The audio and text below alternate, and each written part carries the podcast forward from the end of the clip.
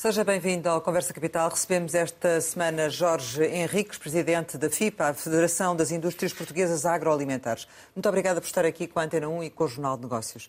Como sempre acontece, começo por lhe perguntar o que é para si neste momento capital em Portugal. Meus agradecimentos pelo convite. Bom, eh, naturalmente que eu considero que o que é fundamental para Portugal era, de uma vez por todas, definirmos um desígnio para o país para onde é que queremos ir, o que é que queremos fazer e que meios queremos envolver uh, para a construção desse desígnio. É algo uh, que eu gostaria que acontecesse, mas que me parece que está a demorar tempo demais uh, a chegar.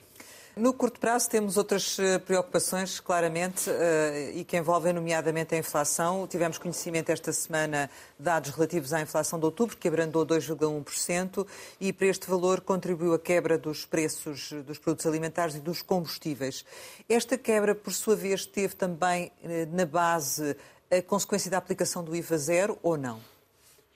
Bom, em parte, sim. Uh, o facto de um conjunto de 40 e tal produtos tem com IVA zero uh, tem um contributo importante uh, para a inflação. Aliás, há uma coisa que é importante dizer, e é importante que os portugueses e todos nós, de uma vez por todas, tenhamos consciência.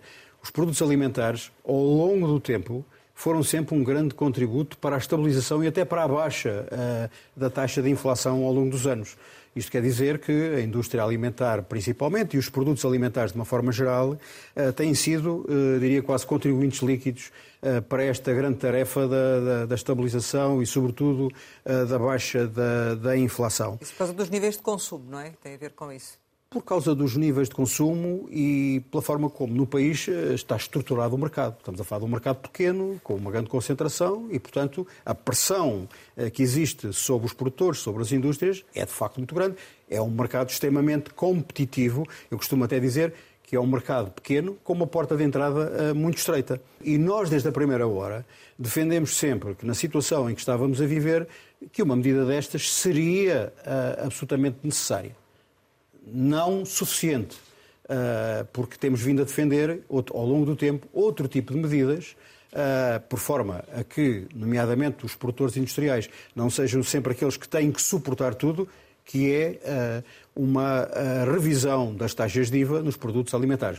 Ainda relativamente ao IVA zero, eu gostava de saber é se, do seu ponto de vista, faria sentido continuar ou não. Nós achamos que faz sentido prolongá-lo mais, prolongá mais algum tempo eu diria, pá, um trimestre, uh, no mínimo, para que, uh, ao se estabilizar, se nós estamos a viver uma situação extremamente complexa, decorrente dos cenários geopolíticos que estamos neste momento a viver, o caso da Ucrânia, agora a guerra no Médio Oriente, com possíveis implicações no aumento dos combustíveis e no aumento dos custos energéticos, não só decorrentes da guerra, mas também por alterações que se vão introduzir no mercado eh, pelas taxas de acesso às redes, que vão fazer disparar uh, novamente o custo da fatura de energia. Não me interessa se é o custo da energia em si, da matéria-prima, o custo da fatura para os industriais, eh, para a indústria e para a agricultura vai de facto voltar a subir. Portanto, faria sentido uma medida de cautela, eh, uma vez que não existem outras medidas pensadas, nem tirando a, a, medida que se diz que vai ser de aplicação desse valor às famílias mais necessitadas, através de apoios e outro tipo de ajudas, ah, mas não é de facto a mesma coisa. E nós sentimos que isso pode vir a acarretar para Portugal alguma influência na taxa de inflação nos primeiros meses do ano porque eh, certamente que também teremos impactos dos aumentos eh, de um conjunto de matérias-primas, algumas delas que não são uh, produzidas em Portugal, que temos, que temos que as importar e que têm tido oscilação nos mercados internacionais. Por outro lado, temos a questão também dos combustíveis, não sabemos o que vai acontecer nesta, nesta nesta situação que estamos neste momento a viver. Portanto... O IVA zero, de acordo com os dados que foram sendo revelados, nomeadamente pela DEC Proteste, no início da medida produziu efeitos baixando drasticamente o preço do cabaz. Esta semana, por exemplo, está a 2 euros mais barato do que custava antes da entrada em vigor da medida. Ou seja, à medida que estamos a aproximar-nos do final da medida, começa a perceber-se que a poupança que praticamente já não existe. Isso é um cenário que se antecipa então no próximo ano, ou seja, que os preços voltem a subir e eventualmente mais do que o imposto que foi descontado, digamos Bem, assim. Não tenho neste momento nenhuma bola mágica que me permita ver o que é que vai acontecer nos primeiros meses do ano, mas é evidente eh, que em relação a um conjunto de produtos que foram sendo analisados no cabaz alimentar, há oscilações decorrentes da lei da oferta e da procura. Eh, é preciso não nos esquecermos que nós estamos a sair de um período uh, muito grande de seca uh, no sul da Europa, e em Portugal em particular, que afetam, naturalmente, afetaram as produções agrícolas e afetaram o, o cabaz alimentar, como aliás é, é, inevitável. Há produtos que já são hoje, uh, que se registra já hoje uma escassez uh, muitíssimo grande. Portanto, estas oscilações também são decorrentes de um cabaz muito alargado de produtos e das suas implicações, juntamente com as questões uh, que já falámos aqui, uhum. dos combustíveis, da energia e de uma série de outros fatores muito grandes. Há já, uh, nós estamos a falar das matérias-primas alimentares, mas temos também todas as outras matérias-primas uh, que são as de embalagem. Por exemplo, já há algumas empresas, nomeadamente ligadas ao papel, a anunciar para a Europa, no próximo ano, aumentos na ordem dos 7%. Ou seja, que já são reflexo daquilo que se está a viver neste último trimestre do ano. Portanto, acha que manter o IVA zero permitiria compensar uma eventual retração do consumo, é isso? Também, porque, exatamente, para já temos, há uma coisa que temos que ter consciência neste momento. O poder de compra das famílias tem vindo a diminuir de uma forma drástica na Europa e, em particular, em Portugal. Uh, e isso tem reflexos hoje uh, no consumo uh, de uma forma geral. E, por outro lado, no próximo ano, ao cair esta medida do IVA zero, portanto, vai-se dar a reposição do imposto neste conjunto de produtos, que são aqueles, segundo o que sabemos, que foram os mais escolhidos, porque têm a ver com o consumo dos portugueses.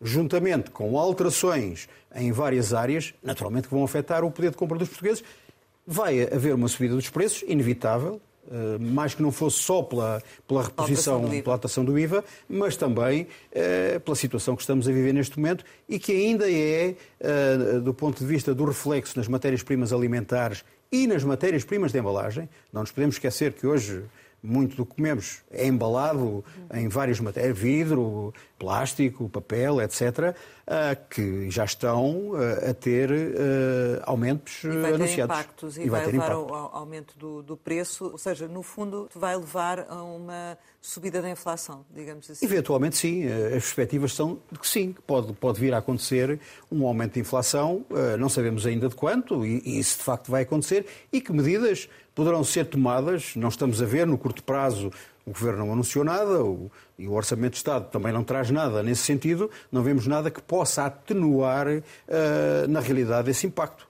Tem falado, falava há pouco do, do, do, facto de reclamarem a harmonização do IVA no setor, porque consideram que há uma grande disparidade de, de, valores e muitos produtos a 23%. Uh, mas mais uma vez isso parece que não vai acontecer, não é?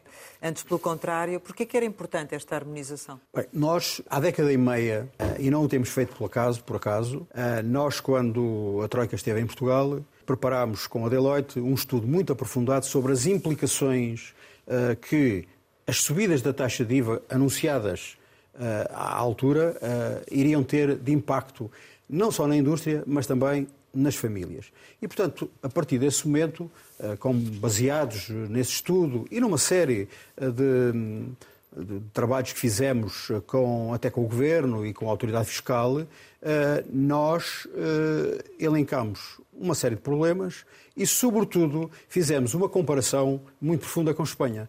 Para não irmos mais longe, estamos aqui num espaço ibérico, uh, com uma fronteira que hoje não existe, com uma flutuação de consumidores de um lado para o outro, nomeadamente de cá para lá. E há uma coisa, em Espanha não há produtos a 23%. Aliás, o IVA é 20% em Espanha e só estão uh, meia dúzia de produtos uh, que são aqueles que, inclusivamente, a União Europeia determina que devem estar uh, nas taxas máximas. Tudo o resto, ou está na taxa reduzida, que em Espanha é de 4%, e há alguns na, na, taxa intermédia que é de 10%. Uhum. Ou seja, logo aqui até temos desfazamento para aquilo que são as nossas taxas. Não faz sentido nenhum que, sobretudo aqueles produtos mais inovadores, que têm sido responsáveis pelos maiores índices de inovação, de, de investigação e desenvolvimento nos últimos anos, sejam aqueles que são taxados a 23%. Não faz sentido nenhum e temos dito isto e temos em cada legislatura apresentado ao Governo medidas estruturais para fazer uma revisão do IVA e, sobretudo, alterar e harmonizá-lo. Mas isso faria baixar os preços ou, ia aumentar, ou iam aumentar as margens? Não, naturalmente que fazia baixar os preços. Uh, uh, os produtores, uh, nomeadamente os produtores industriais, que é aqueles que, que a FIPA representa, têm bem consciência de qual é a importância capital para a indústria de uma medida destas e, e o seu impacto naquilo que pode ser a alteração dos perfis do consumidor. E, portanto, eh, não passa pela cabeça de ninguém aproveitar descidas de IVA para os eh, eh, interiorizar e metê-los nas suas contas e nos, e nos seus resultados. Não é esse o objetivo. O objetivo é sermos competitivos, em primeiro lugar, no espaço ibérico. E, por outro lugar, algo que eu tenho vindo a dizer ao longo dos anos, que é ganharmos algum oxigênio para fazermos algo que é absolutamente importante num mercado pequeno como este, que é sairmos para o exterior, é exportarmos mais e algumas das empresas que tenham capacidade internacionalizarem-se. E, e, não é por acaso que Espanha é hoje eh, uma grande potência em termos eh, da produção industrial alimentar e das suas exportações, porque tem sabido compreender aquilo que são as necessidades dos consumidores e a necessidade da indústria e de fazer crescer a sua base industrial. Portanto, eh, e, não há aqui uma questão ideológica, porque sabemos que governos têm estado nos últimos anos em Espanha e todos eles têm defendido a sua base industrial agroalimentar. Portanto, o, eh, essa, essa ideia de que há produtos que têm o mérito de ter um IVA muito baixo, até se possível IVA zero, e outros têm que ter um IVA muito alto. Essa é, quer dizer, é, é algo que nós uh, não uh, achamos relevante, não tem nenhum mérito, não tem nenhuma base científica, é, aliás, um, um mero pretexto para fazer ou aumentos de IVA ou a manutenção de IVA em escalões uh, absolutamente impróprios, como aqueles que acontecem em Portugal.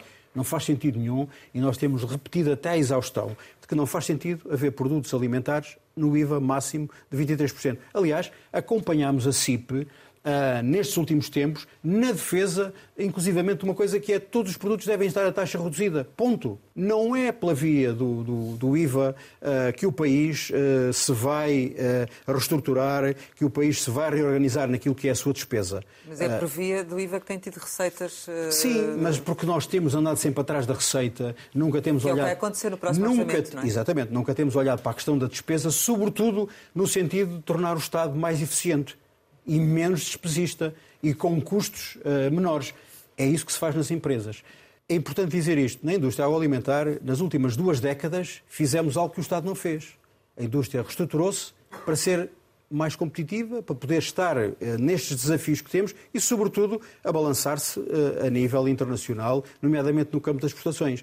Não é isso que temos visto do lado do Estado. Faria Olha... sentido, por exemplo não mexer no IRS e reduzir o IVA? Fazer ao contrário não. daquilo que, está, que é suposto uh, acontecer? Vamos ver. Uh, há duas medidas no Orçamento de Estado que são, do nosso ponto de vista, de aplaudir.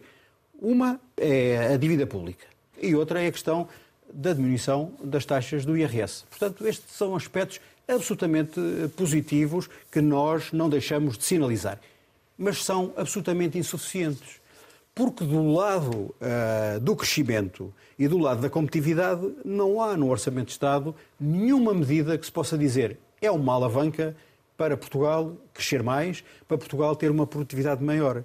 E basta ver aquilo uh, que está implícito uh, nos impostos que vão aumentar, nomeadamente para o nosso lado no IABA, nos, nos impostos especiais ao consumo, em que uma vez mais vamos ter uh, produtos penalizados. Por exemplo, no nosso caso, as bebidas alcoólicas, nomeadamente e principalmente a cerveja, que vão ter um aumento de mais de 10%. Já pagam impostos especiais ao consumo 40% acima daquilo que é a média europeia. As bebidas refrescantes vão também ter 10%, muito acima daquilo que é pago, muito, muito acima daquilo que é pago na União Europeia. Eh, pergunta-se, a União Europeia, a média da União Europeia, que é muito boa para analisar determinadas coisas, já não é boa para, para avaliar isto? Eh, não faz sentido. Quer dizer, continuar a penalizar categorias de produtos uh, que contribuem para o VAB nacional, que pagam aqui os seus impostos e que são uh, contribuintes líquidos, o, o que merecem é ter mais impostos? É evidente que não. Mas, como não... disse, das propostas que foram feitas pela FIPA, nenhuma foi atendida nesta proposta do Orçamento do Estado. Isso significa que a indústria agroalimentar não é devidamente valorizada pelo, pelo governo, considerando que nenhuma foi atendida? E não, que há um eh, agravamento, nomeadamente vamos ver, eh, Nós estamos, nós estamos na CIP, é a nossa confederação. A confederação apresentou um conjunto de, de medidas vastas para o crescimento. Uh, e essas medidas, até ao momento, não foram uh, introduzidas no Orçamento de Estado. Ou seja, nós, nós estamos ainda, porque somos, acreditamos, somos muito, uh, somos muito cheios de esperança de que agora, na discussão na especialidade, algumas coisas possam ser introduzidas, mas estamos a falar de coisas pequenas, ou seja, coisas cirúrgicas, que vão certamente acontecer em, em, num ou outro capítulo. Eu acho que nesta obsessão que existe de não conseguir controlar a despesa, na realidade continuamos a sobrecarregar tudo aquilo que são os impostos. E, portanto, os portugueses não vão estar. Se este Orçamento de Estado não tiver agora algumas alterações em algumas matérias, eu já nem falo da, da, da, da questão do IUC. Mas, por exemplo, relativamente às tributações autónomas, Uh, é absolutamente inacreditável. Porque quando falamos de IRC, às vezes esquecemos que há as derramas, que há as tributações autónomas, que há um conjunto que as empresas têm que pagar. As tributações autónomas têm uma revisão das taxas, mas não têm uma revisão dos escalões. Por exemplo, no caso das viaturas usadas nas empresas para fins comerciais, etc., não foram revistos os preços das viaturas, que aumentaram. Portanto, as taxas diminuíram, mas como as viaturas subiram de preço, logo tudo isto fica uh, sem nenhum efeito. Acresce isto... também agora o IUC, no caso das e das empresas. E há mais a questão do IUC, e é importante dizer uma outra coisa. Não são apenas os privados, os, os, os, as pessoas que têm viaturas eh, anteriores a 2007. Infelizmente, muitas das empresas agroalimentares, que estão sobretudo nas áreas do interior, Uh, têm muitas, muitas viaturas anteriores a 2017 nas suas frotas de distribuição. Se algumas se modernizarem, modernizaram-se em muitas circunstâncias, noutras vêm-se ainda obrigadas, porque é importante não esquecermos que 90% das empresas agroalimentares em Portugal são pequenas e médias empresas. Uhum. Uh, e algumas destas, 90%, também são micro. Portanto, quer dizer, estamos a falar uh, de situações que não podem ser abordadas uh, de facto desta maneira. Lá está, estamos a falar sempre de subir, subir os impostos, subir a coleta, e subir a coleta não resolve efetivamente os problemas. Em relação aos, aos preços, já, já aqui nos disse que há fatores que podem vir a levar a um aumento do preço no, no próximo ano dos, dos, produtos alimentares, nomeadamente contingências externas. Eh, quando é que acha que há condições, mesmo retirando o IVA zero, para um, os preços baixarem? Bom, uh, vamos ver. Nós estamos. Há quem diga que isso já devia ter começado a acontecer, não é? Em algumas circunstâncias é importante não nos esquecermos que a maior parte uh, das produções de matérias-primas alimentares concluíram-se agora, há, há poucos meses. Uh, estamos em finais de campanha de produção. Em, em, muitos casos temos consciência de que há uh, escassez em alguns produtos e esses estão evidentes no mercado. Noutros, Portugal, a indústria agroalimentar, mesmo naquele período difícil de Covid, conseguiu fazer uma diversificação das suas origens em termos de matérias-primas. Nós estávamos muito dependentes de milho da Ucrânia e conseguimos encontrar alternativas na América Latina e em outros mercados, de maneira a que no mercado português não houvesse falta de matérias-primas.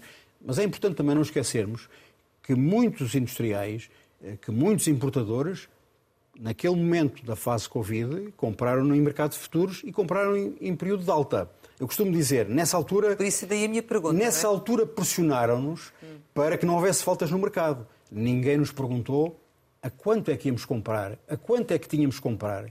Nem não há problema. Se vocês comprarem numa situação desvantajosa, irá haver ajudas. Não Mas houve ajudas. Ou seja, fizemos-lo, estocámo-lo cá e lá fora e, portanto, esses estoques, de alguma maneira, estão a escoar-se.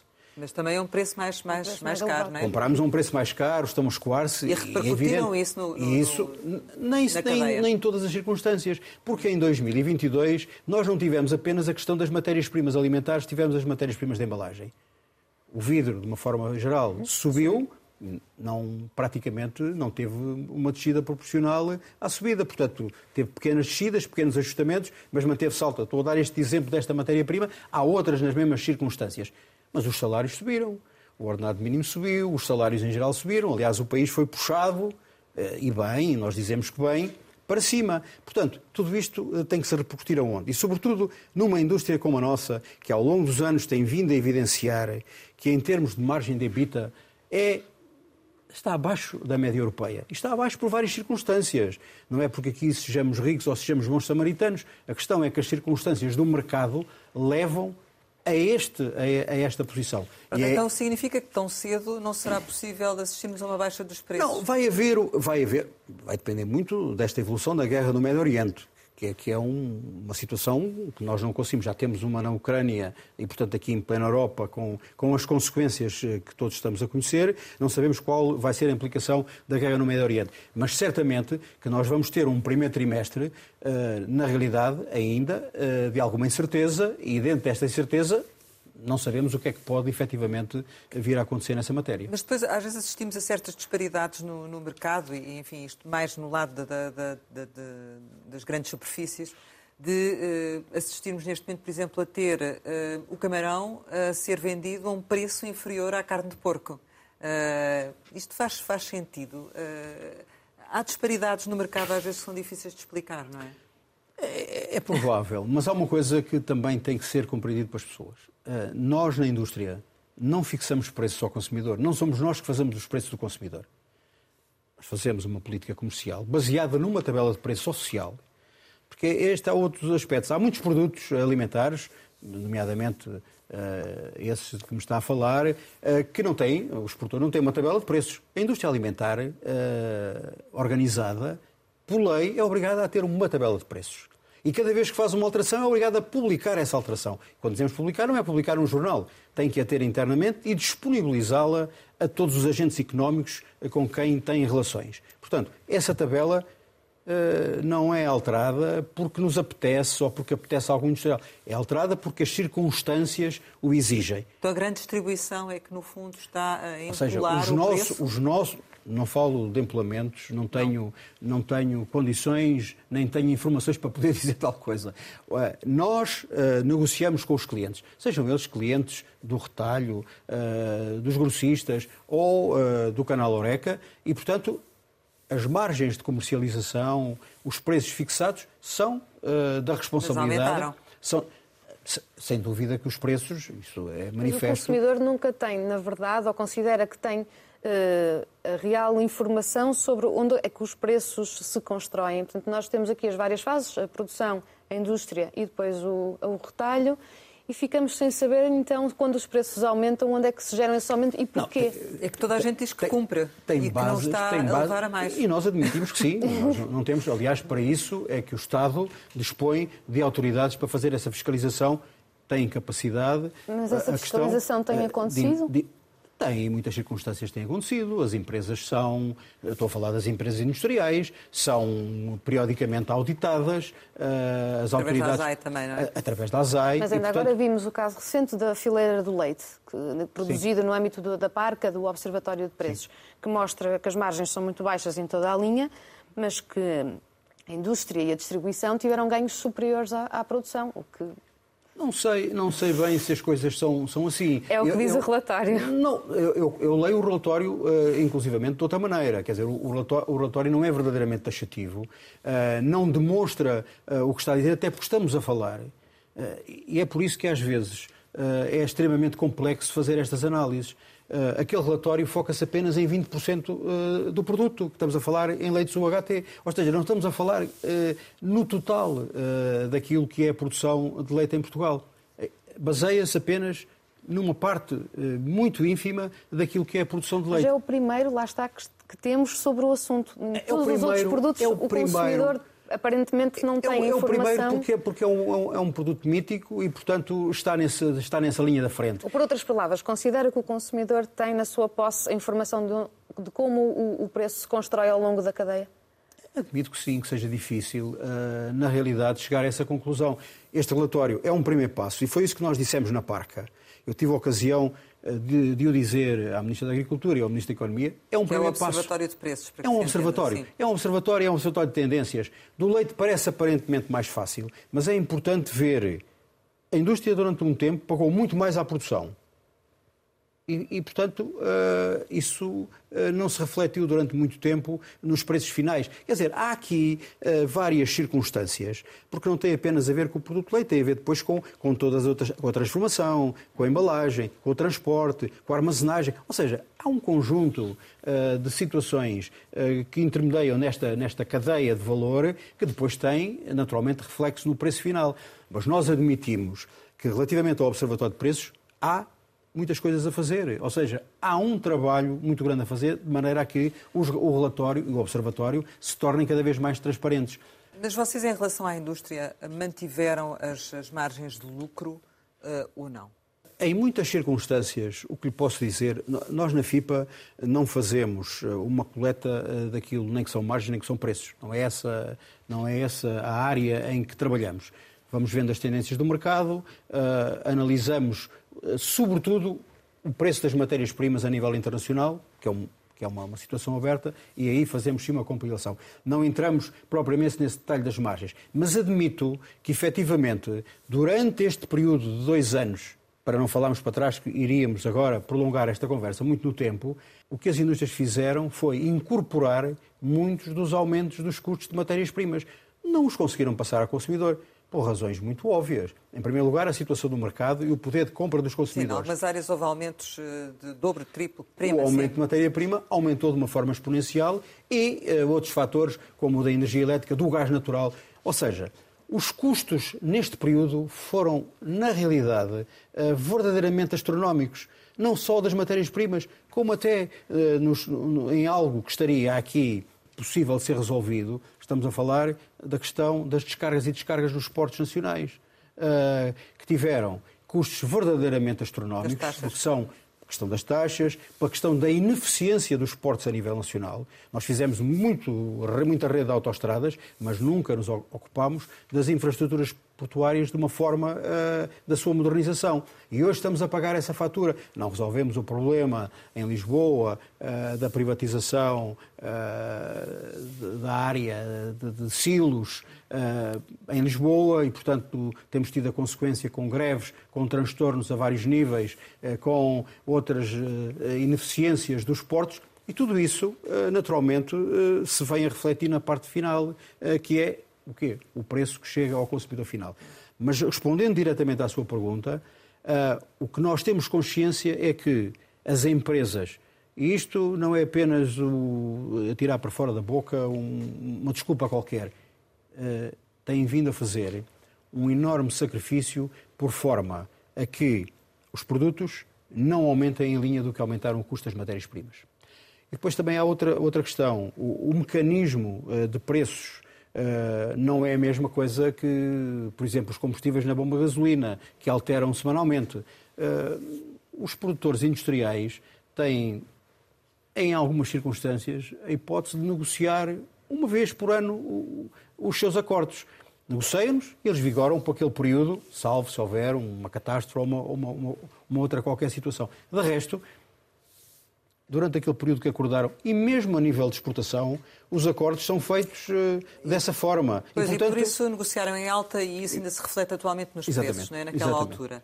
Há também depois compreensão ou a mesma perspectiva do lado da distribuição? A relação uh, com os clientes, com, assim. com a grande distribuição, naturalmente nos últimos anos tem vindo a melhorar.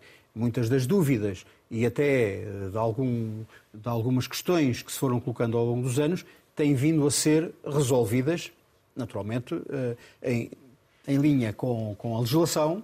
Eh, não podemos esquecer que houve uma alteração profunda das práticas individuais restritivas do comércio, da legislação que regula eh, a, a relação entre os agentes económicos, com uma intervenção eu, quando estou a falar disto, não estou a falar para o lado da distribuição, estou a falar para os dois, para os dois, uh, uh, para os dois agentes económicos. Uh, nunca estou apenas a pensar no, no ponto final de, de, desta, desta linha de convergência. Há, de facto, um melhor entendimento nesta, neste relacionamento e a aplicação da legislação é, na realidade, de saudar. O respeito por essas práticas e, sobretudo, eh, uma convergência em relação às boas práticas. Há, eh, digamos que, um relacionamento mais transparente, Mas há uma lei uh, que é a lei de mercado, quer certo. dizer, os agentes económicos entre si têm a capacidade ou não. E não podemos é esquecer-nos de uma coisa que, que eu disse aqui inicialmente: 90% do tecido industrial nacional agroalimentar são pequenas e médias, que têm a força que têm e, portanto, eh, estão eh, a fazer o seu melhor para que esta relação funcione. Eh, neste contexto, como é que é previsível que acabe em um ano em termos de volume de negócios? Tem havido dificuldades no quadro interno, pelas razões que já estamos aqui a falar, a diminuição do poder de compra. Nós fechamos não são ainda os números eh, totalmente certos do lado do INE, mas acima dos 18 mil milhões de faturação total na indústria alimentar e bebidas. Não estou a falar do agroalimentar, estou a falar apenas indústria agroalimentar Produtos e bebidas. transformados. Acima dos transformados, acima dos 18 mil milhões. Eh, tínhamos uma perspectiva deste ano a nos aproximarmos dos 20 mil milhões, entre 19 e 20 mil milhões. Portanto, com algum crescimento, ainda que tenue, que tem vindo a abrandar uh, nos últimos três meses do ano. Mas vão conseguir? Uh, estamos esperançados e há aqui também que dar uma desconto, um desconto àquilo que, é, que foi a inflação. E estão a contar Ora, com o último trimestre também. É? Estamos é a contar com o último trimestre. Simpático. Nas exportações, o ano passado, uh, nós temos sido do setor que, em termos de exportações, mais tem crescido. Uh, dos setores transformadores a nível nacional. No ano passado crescemos 20%. Ultrapassámos os 7 mil milhões. Estabelecemos um objetivo para os três anos este e mais dois, 10 mil milhões. de passarmos os 10 mil milhões ou chegarmos aos 10 mil milhões. E vão lá chegar? Uh, com este cenário, ao final do mês de, ao, ao final do mês de agosto, uh, nós mantínhamos um crescimento de 7%, mas estávamos a verificar um abrandamento uh, das exportações. Em termos gerais, até. Em, estão em termos gerais, mas no agroalimentar mesmo assim ainda são 7%, mas em agosto tivemos pela primeira vez nos últimos anos um decréscimo nas vendas negativo de 2%. Significa que há um abrandamento na Europa, nomeadamente naqueles que são os nossos principais consumidores, que são o mercado uh, espanhol, que quase representa 29% das nossas vendas, e uh, a situação na Alemanha, uh, a situação decorrente de, de, toda esta, de toda esta desaceleração na Europa, mais a questão do Brexit, o mercado inglês, que era também um mercado importante. Ou seja, isto demonstra uma coisa.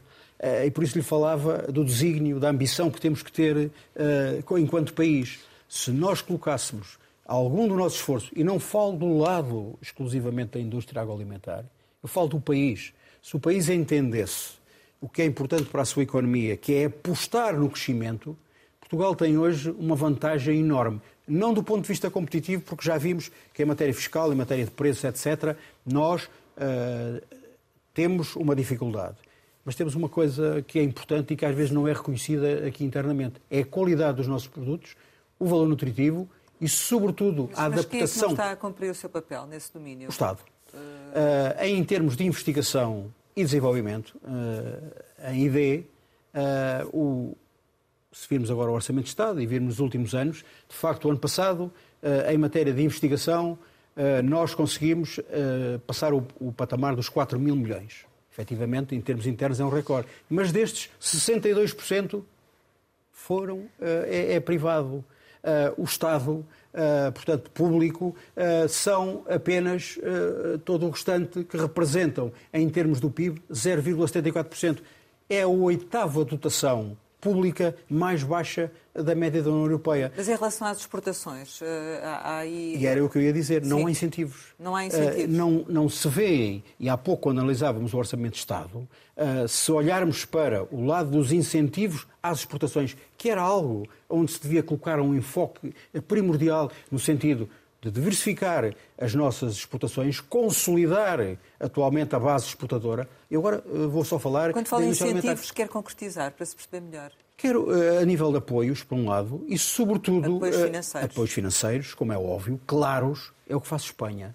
E eu não quero ir mais longe, já se quer falar da Europa. É o que faz Espanha, o que tem feito Espanha e, e que o fez ininterruptamente. Não houve nenhum Estado do país, o Estado da economia, Estado político, que alterasse essa sua política de penetração nos espaços europeus e de apoio à sua base exportadora.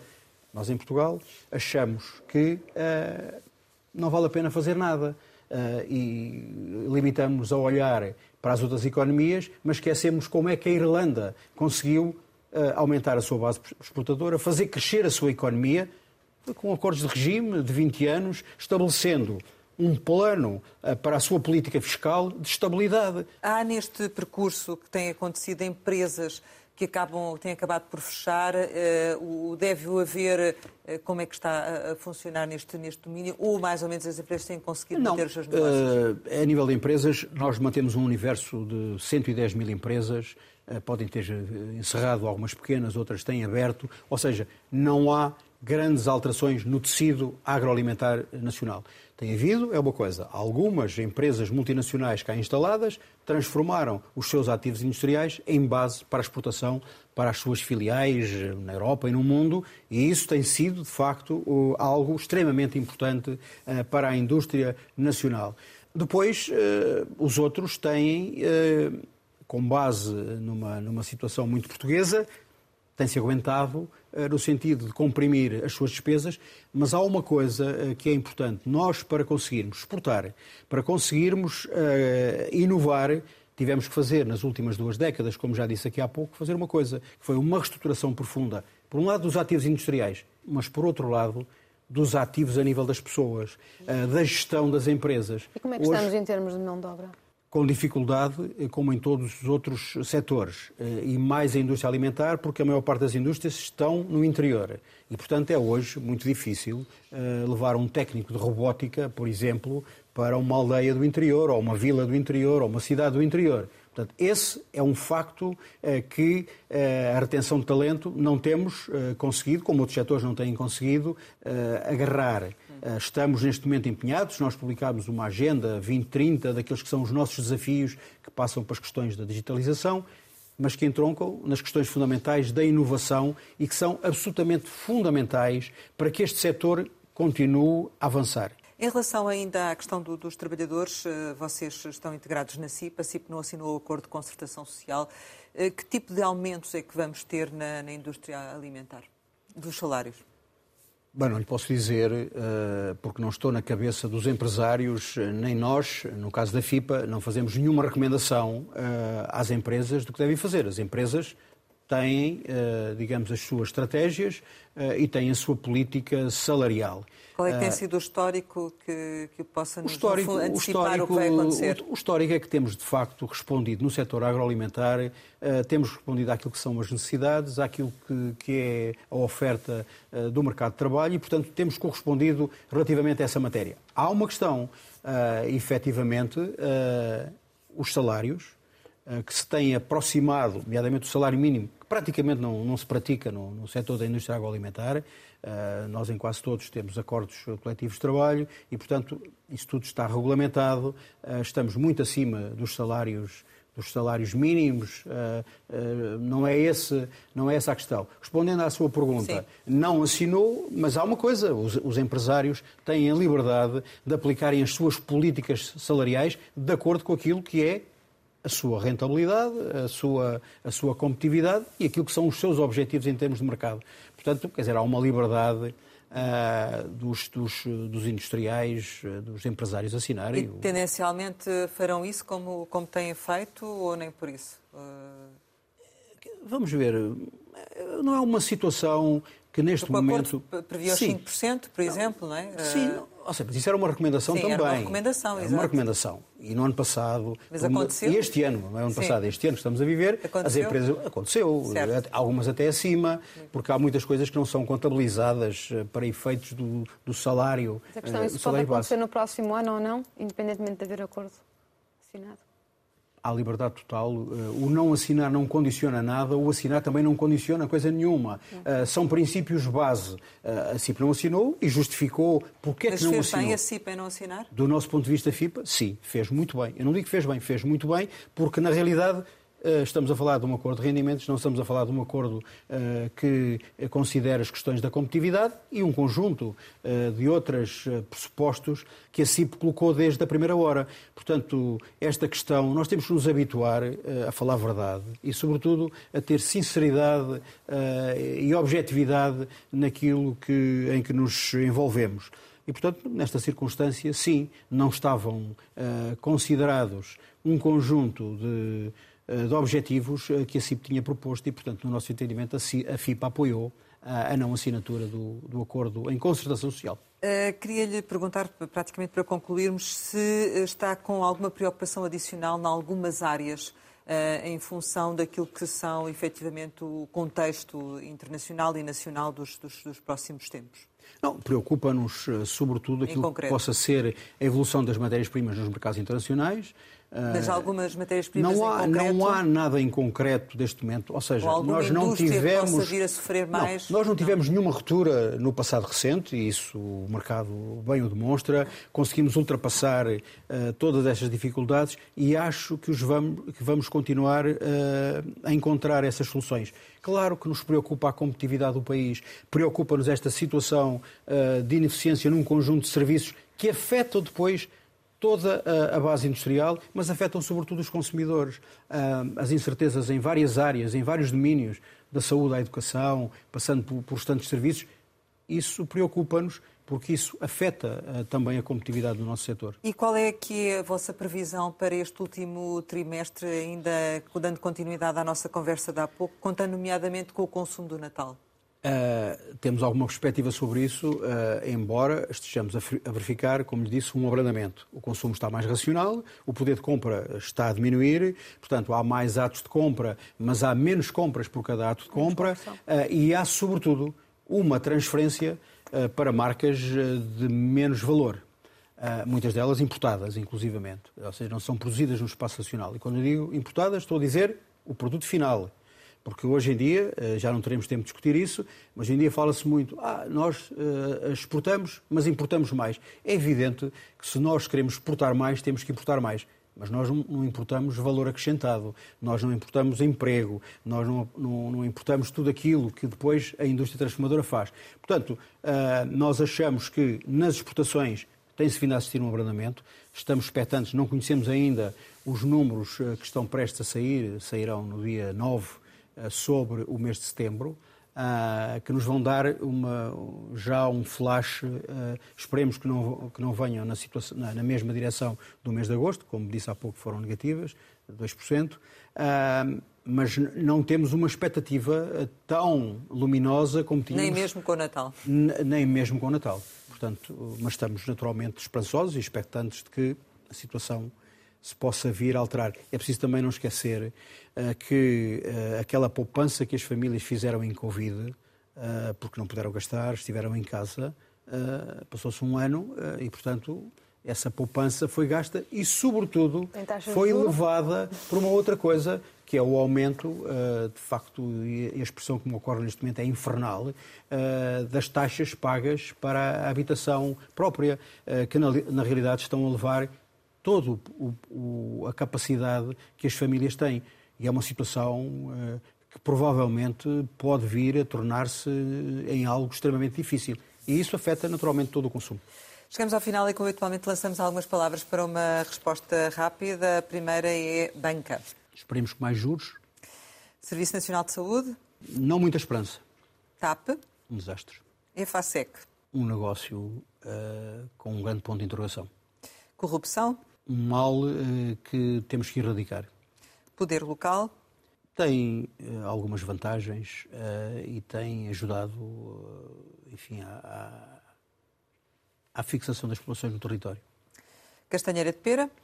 Está bem, recomenda-se, a paisagem é boa e está a atrair cada vez mais gente. Não consigo responder numa palavra porque, na realidade, aquilo é um... são muitas coisas numa só. Poesia? Herberto Helder. Família? Aquilo que resta quando tudo se vai.